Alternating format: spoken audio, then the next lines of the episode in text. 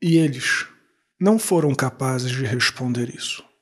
Salve Maria! Hoje é dia 30 de outubro de 2020, sexta-feira da trigésima semana do Tempo Comum.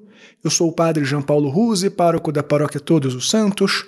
Sejam mais uma vez muito bem-vindos às minhas redes sociais.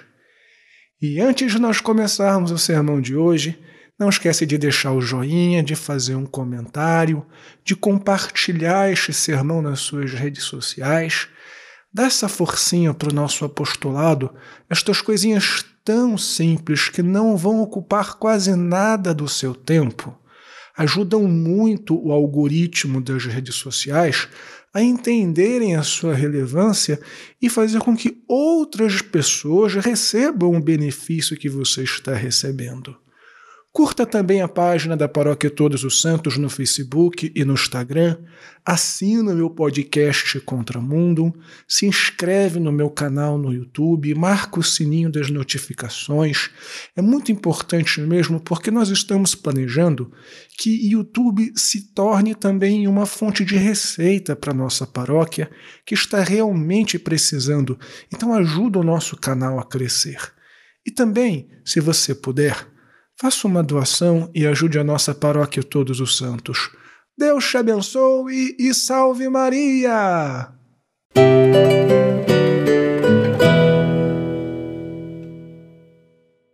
Muito bem, filhinhos. No Evangelho de hoje, como vocês já devem ter lido, nosso Senhor Jesus Cristo vai em um jantar na casa de um fariseu. E aí as pessoas ficam observando Jesus todas doidas para pegar Jesus no pulo, como se diz por aí.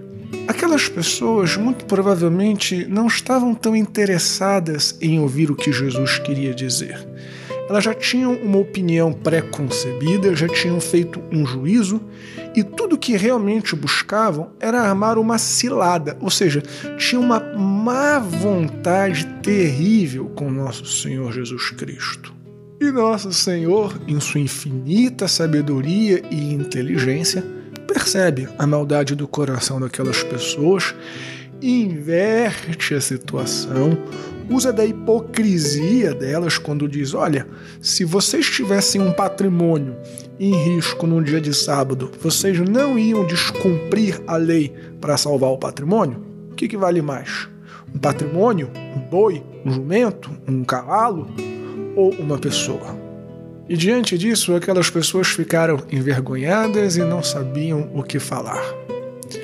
Pois bem, esta situação do Evangelho me lembra muito algumas situações pelas quais nós temos passado ultimamente. Como talvez vocês saibam, se vocês acompanham nas redes sociais ou mesmo nas paróquias a discussão sobre a vida da igreja, há um clima de má vontade, igualzinho aquele dos fariseus, contra o clero de um modo geral, o episcopado, mas de um modo ainda mais forte contra o Santo Padre, o Papa Francisco. E olha, se você disser que as autoridades eclesiásticas talvez devessem fazer menos pronunciamentos sobre questões polêmicas, talvez devessem uh, ficar um pouquinho mais reservadas nesse momento, talvez eu até concorde com essa crítica. Porém, as coisas são como elas são. Mas isso não muda o fato de haver um clima de má vontade para com a hierarquia. Tudo que o Santo Padre fala, tudo que os bispos falam, se torna ocasião de discussão e polarização mesmo aquelas coisas que estão em perfeita sintonia com o magistério e a tradição da igreja. Já pararam para pensar que talvez a nossa postura de estar sempre esperando o pior da hierarquia, de estar sempre esperando o pior dos bispos, de estar sempre esperando o pior do Papa, de sempre pegar as palavras dos nossos bispos e do Papa e interpretá-las sempre da pior maneira possível, como não é exatamente a mesmíssima postura dos fariseus do Evangelho de hoje? E a grande pergunta é: nós queremos ser fariseus? Ou queremos ser como os cristãos da primeira leitura, que receberam um elogio tão bonito do apóstolo Paulo porque estavam com ele mesmo nos momentos mais difíceis de perseguição e de prisão. Então, filhinhos, não sejamos fariseus. O farisaísmo já devia ter sido superado na história da salvação.